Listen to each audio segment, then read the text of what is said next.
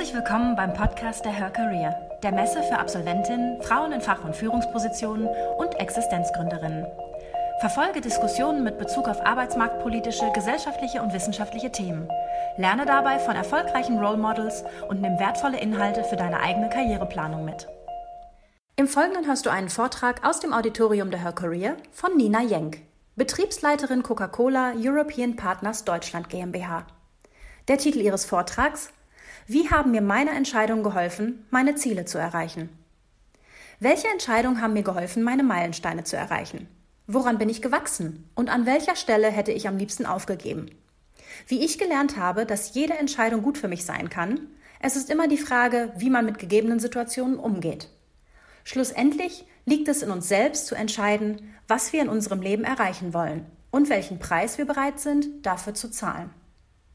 Viel Spaß beim Zuhören. Herzlich willkommen erstmal von meiner Seite. Ähm, schön, dass es doch so relativ voll ist. Ich hatte irgendwie keine Ahnung, was mich erwartet. Ähm, erstmal, mein Name ist Nina Jenk. Ich bin aktuell Betriebsleiterin bei Coca-Cola European Partners und arbeite ähm, südlich von Berlin. Ähm, als ich gebeten wurde, hier einen Vortrag zu halten und zu erzählen, wie ich dahin gekommen bin, wo ich jetzt gerade bin, habe ich mir die Frage gestellt, was ich euch erzählen soll. Weil mein Lebenslauf kann jeder bei Xing nachlesen, der bringt euch nicht wirklich weiter, sondern ich glaube, die entscheidende Frage ist so ein bisschen, wie trifft man Entscheidungen und welche Entscheidungen sollte man treffen, um dann wirklich dahin zu kommen, wo man schlussendlich hin möchte. Und ähm, ich glaube, für mich war einer der wichtigsten Faktoren überhaupt, ähm, was möchte ich erreichen, was ist mir wichtig. Und das wusste ich schon relativ früh. Für mich war schon sehr früh klar, ähm, ich möchte gut sein ich wollte Erfolg haben und das hieß dann schlussendlich für mich, dass ich wusste, ich möchte irgendwie Karriere machen. Und das heißt, all meine Entscheidungen habe ich auf diesen Baustein aufgebaut, um so dann schlussendlich dahin zu kommen, wo ich jetzt bin. Ähm, und ja, ich glaube, eine meiner allerersten Entscheidungen oder eine der grundlegendsten war natürlich, ähm, was studiere ich, wo gehe ich hin? Und auch da bin ich schon damals ähm, habe ich mir überlegt, was kann ich? Ähm, ich war gut in Mathe, das heißt, ich wusste, ich will irgendwas mit Mathematik machen oder Technik. Ich wusste, ich möchte mal weltweit arbeiten. Also bin ich zu ganz klassischer Berufsberatung gegangen, wo alle ein bisschen gelacht haben. Ähm, ich habe Zeitschriften gelesen und so weiter und bin am Ende mit drei Sachen rausgegangen. Die erste Sache war, dass ich gelernt habe, Frauen und Technik ist super, weil gibt es nicht viele von, wollen alle. Das heißt, ich wusste, wenn ich es schaffe, in Technik gut zu sein, habe ich unheimlich gute Chancen auf dem Markt. Das Zweite war, ich möchte und muss international arbeiten und dafür muss ich ins Ausland gehen. Das heißt, ich wollte irgendwie eine Uni finden, die mir hilft, ins Ausland zu gehen. Und der dritte Punkt war, ich brauche Kontakt zu Unternehmen und zwar irgendwie schnell, weil ansonsten versinke ich da irgendwie. Ähm, also habe ich mich dann irgendwie entschieden und bin und jetzt nicht ganz spektakulär bei der TU Berlin gelandet. Und ähm, das waren ehrlich gesagt ganz praktische Gesichtspunkte, weil ich komme aus Berlin und so konnte ich mich voll und ganz auf mein Studium konzentrieren, musste nicht nebenher arbeiten. Die TU Berlin hat einen der größten Studiengänge mit Wirtschaftsingenieurwesen, was einem sehr viele Möglichkeiten bietet und hat viele Kontakte zu Unternehmen. Und als ich dann da gestartet bin, wenn ich jetzt mal ganz schwarz-weiß reden darf, habe ich festgestellt, dass es so zwei Gruppen gab von Studenten. Es gab die einen, die diese Springpferd-Theorie hatten, die gesagt haben, ich mache es wie ein Sprungpferd, ich springe nicht höher, als ich muss. Und die anderen, die gesagt haben, ich mache immer ein bisschen mehr als alle anderen. Und ich glaube, schon damals hat man bewusste oder unbewusste Entscheidungen getroffen.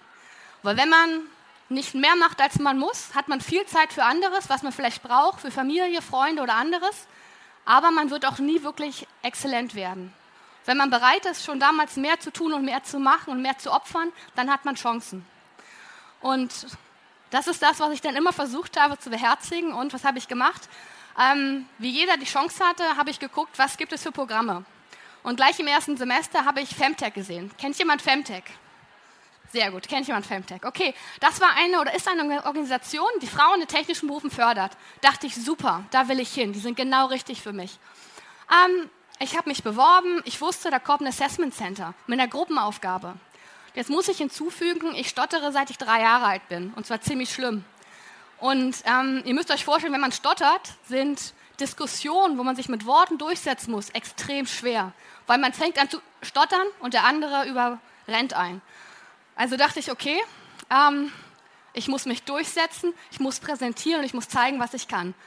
Ähm, ich glaube, ich habe mich ungefähr so vorbereitet, wie Napoleon in den Krieg zieht und bin ganz strategisch daran gegangen, habe mir Frauen gesucht, wo ich dachte, okay, wir beide machen eine Allianz, komm, wir machen das Ding. Und ähm, ich habe die Gruppenaufgabe für mich wirklich toll gemacht. Ich habe die Gruppe geleitet, ich habe dafür gesorgt, dass meine Ideen da wieder auftauchen. Ich habe alle zusammengeführt und habe am Ende präsentiert. Und ich ging raus und war unglaublich stolz auf mich, dass ich das geschafft habe. Und ähm, dann kam das Feedback. Und die Frau hat mich reingeholt und das war das Brutalste, was ich je erlebt habe. Die hat zu mir gesagt, Frau Enk, das war ja ganz toll, was Sie da gemacht haben. Sie waren dominant, Sie waren autoritär, Sie haben keine Meinung neben Ihrer zugelassen und dann haben Sie auch noch präsentiert. Sie haben niemandem die Chance gegeben, sich zu präsentieren, weil Sie nur sich selbst gesehen haben. Und ich kann nicht sagen, das war das Härteste, was mir je jemand gesagt hätte. Es hat ungefähr zehn Sekunden gedauert, bis ich in Tränen ausgebrochen bin. Und es hat eine Woche gedauert, bis ich mich davon erholt hatte. Aber in dieser einen Woche habe ich auf Femtech geschimpft und dachte, die haben eh keine Ahnung, was wollen die eigentlich und ganz schlimm. Aber nach einer Woche habe ich wirklich nochmal drüber nachgedacht und ich glaube, das Schlimmste daran war, dass sie das Bild einer Frau gezeichnet hatten, wie ich nie sein wollte. Ich wollte nie jemand sein, der andere unterdrückt und der nicht zulässt, dass auch andere gut sind. Ich wollte jemand sein, der Leute motiviert und das alles habe ich nicht getan. Aber indem sie mir das so hart gesagt hat, hat sie mich wirklich erreicht und ich habe daraus gelernt. Ich habe mich weiter beworben. Ich dann, habe mich dann bei Daimler Chrysler beworben, Förderprogramm. Und da habe ich es richtig gemacht. Ich hatte auch wirklich Spaß dabei. Ich habe die Leute mit einbezogen.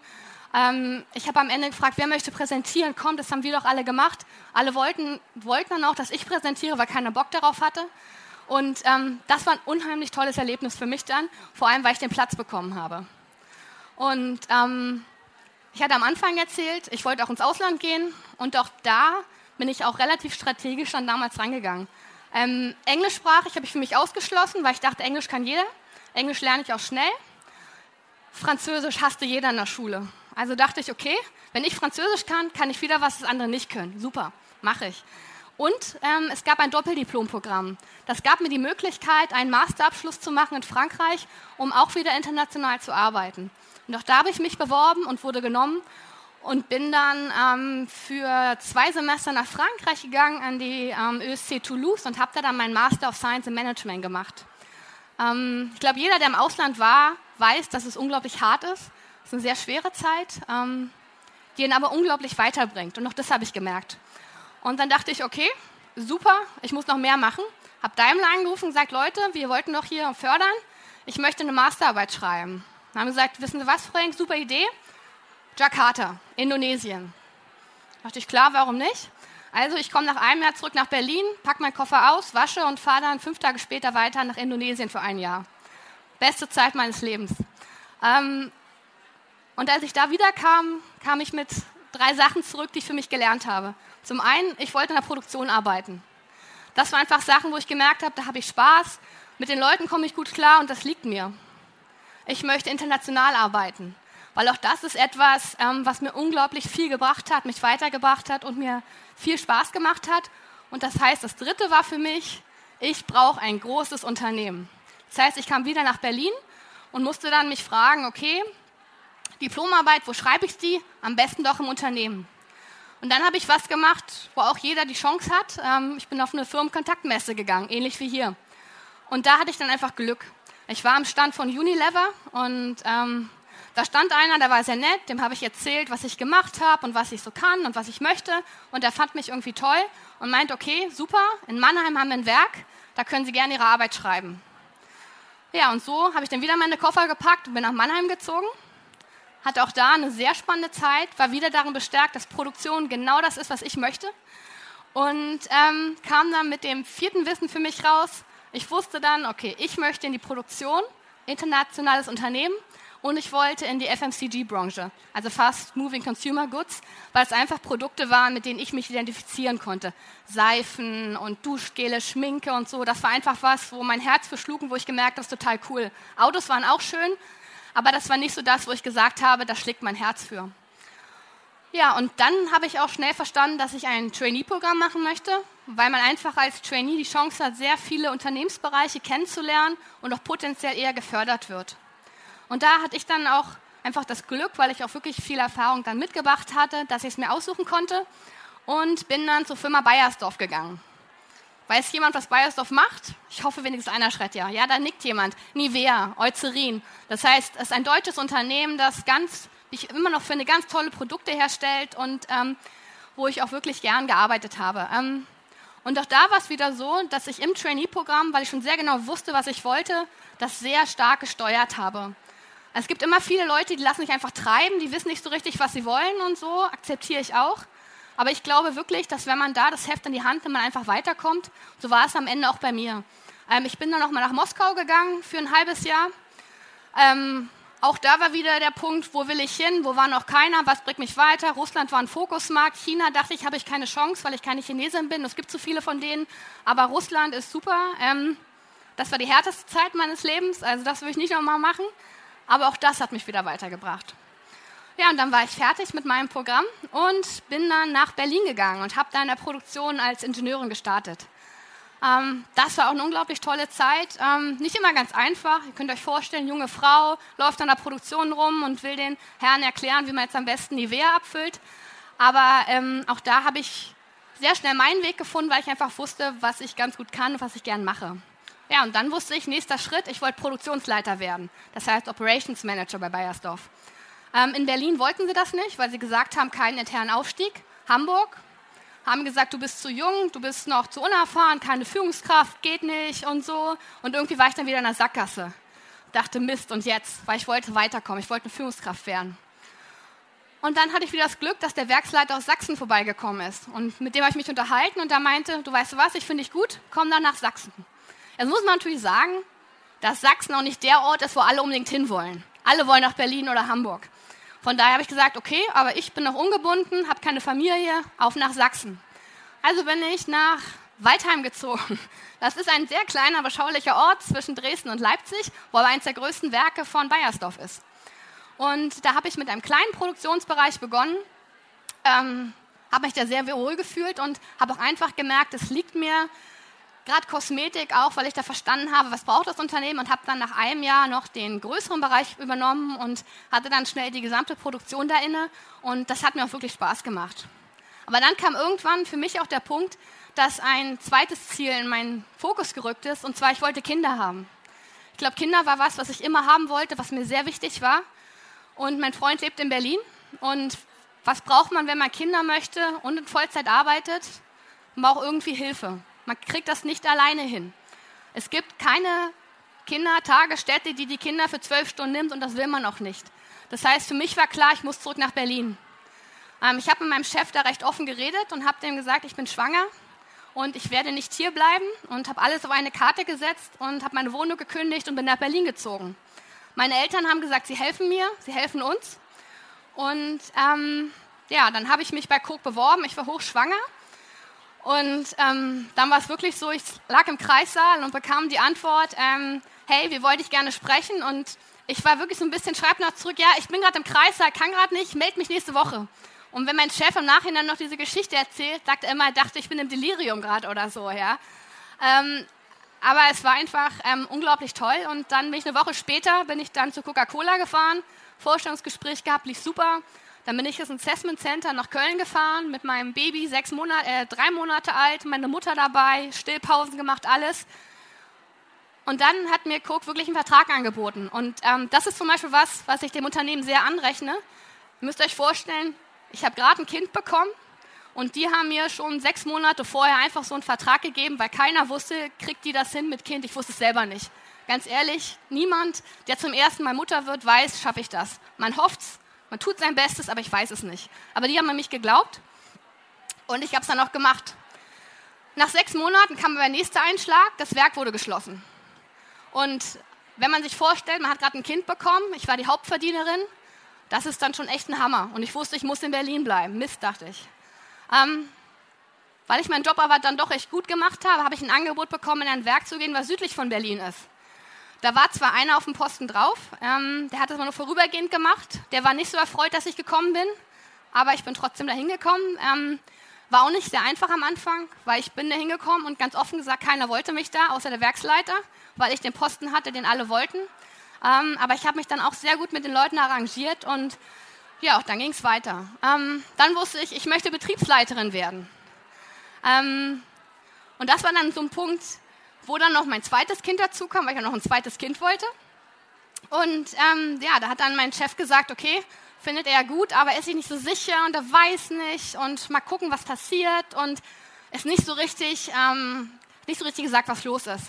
Und dann war da meine Vertretung, der mir ziemlich klar gesagt hat, pass auf, Nina, wenn du weg bist, ich werde deinen Job besser machen als du, die werden dich nicht zurück wollen.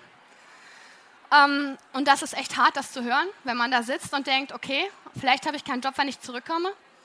Und dann hatte ich auch wieder Glück. Ich hatte eine ganz tolle Personalerin, die sich mit mir hingesetzt hat, die gefragt hat, hey, was ist los? Ich habe ihr das erzählt und sie meinte, das kann nicht sein. Pass auf, wir lassen was einfallen. Drei Tage später kam sie in mein Büro und meinte, Nina, in zwei Minuten ruft dich dein Chefchef -Chef an und wird dich fragen, was du machen möchtest. Du sagst ihm, was du machen möchtest und was du als Betriebsleiterin anders machen willst. Da dachte ich, okay, zum Glück hatte ich einen Businessplan im Kopf, weil ich wusste ja schon sehr früh, was ich mit dem Werk machen möchte. Dann kam der Anruf. Ähm, ich ganz überrascht, ja, schön dich zu hören. Und er fragte, na, sag mal, was willst du mit deinem Leben eigentlich machen? Und dann habe ich ihm erzählt, was ich so vorhabe und was ich machen will und so. Und ja, dann meinte er auch, klasse, finde ich gut. Ähm, weißt du was, wir machen das jetzt einfach. Ja, und dann bin ich wieder in ein Assessment Center gekommen. Neunter Monat, das war wirklich der neunte Monat. Ich habe mich da gerade so reingeschleppt, habe das Assessment Center gemacht und hatte auch am Ende wieder den Vertrag. Das heißt, ich habe noch vor der Geburt meines zweiten Kindes einen Vertrag unterschrieben. Coke hat es möglich gemacht, sechs Monate eine Vertretung darauf zu setzen auf diesen Posten. Die haben auf mich gewartet. Und das heißt, als ich dann wiedergekommen bin, nach ungefähr acht Monaten Elternzeit, ähm, habe ich dann dieses Werk übernommen. Und das mache ich jetzt seit ungefähr einem Jahr. Und ähm, ich kann euch sagen, mir macht der Job unheimlich Spaß. Und jeder, der sich dafür entscheidet, eine solche Karriere zu machen, kann ich nur ermutigen, weil jeder kann es. Einem muss nur immer wieder klar sein, alles kostet was. Ich bin keine Mutter, die ihr Kind jeden Tag abholt. Ich bin keine Mutter, die ähm, stundenlang im Nachmittag spielen kann. Ähm, ich bin immer zum Abendessen da. Einen Nachmittag mache ich, Wochenende ist voll für meine Kinder. Aber das ist eine Entscheidung, die ich ganz bewusst getroffen habe und mit der ich auch sehr gut leben kann. Auch meine Familie ist dahinter. Aber das muss einem einfach klar sein. Und ansonsten zerreißt man sich irgendwann. Das ist, glaube ich, sehr, sehr wichtig. Aber wenn man das für sich entscheidend hat, dann kann jeder diese Wege gehen, den er für sich findet. Muss ich nun wirklich wissen, was möchte ich im Leben erreichen? Und dann ist theoretisch alles möglich. ja, danke schön. Danke fürs Zuhören. Weitere spannende Folgen und aktuelle Informationen zur kommenden Messe findest du unter www.her-career.com. Bei der Her Career triffst du zum Erfahrungsaustausch auf Role Models und Top-Entscheider aus Wirtschaft, Wissenschaft und Politik. Ein Besuch, der sich mehr als auszahlt. Wir freuen uns auf dich.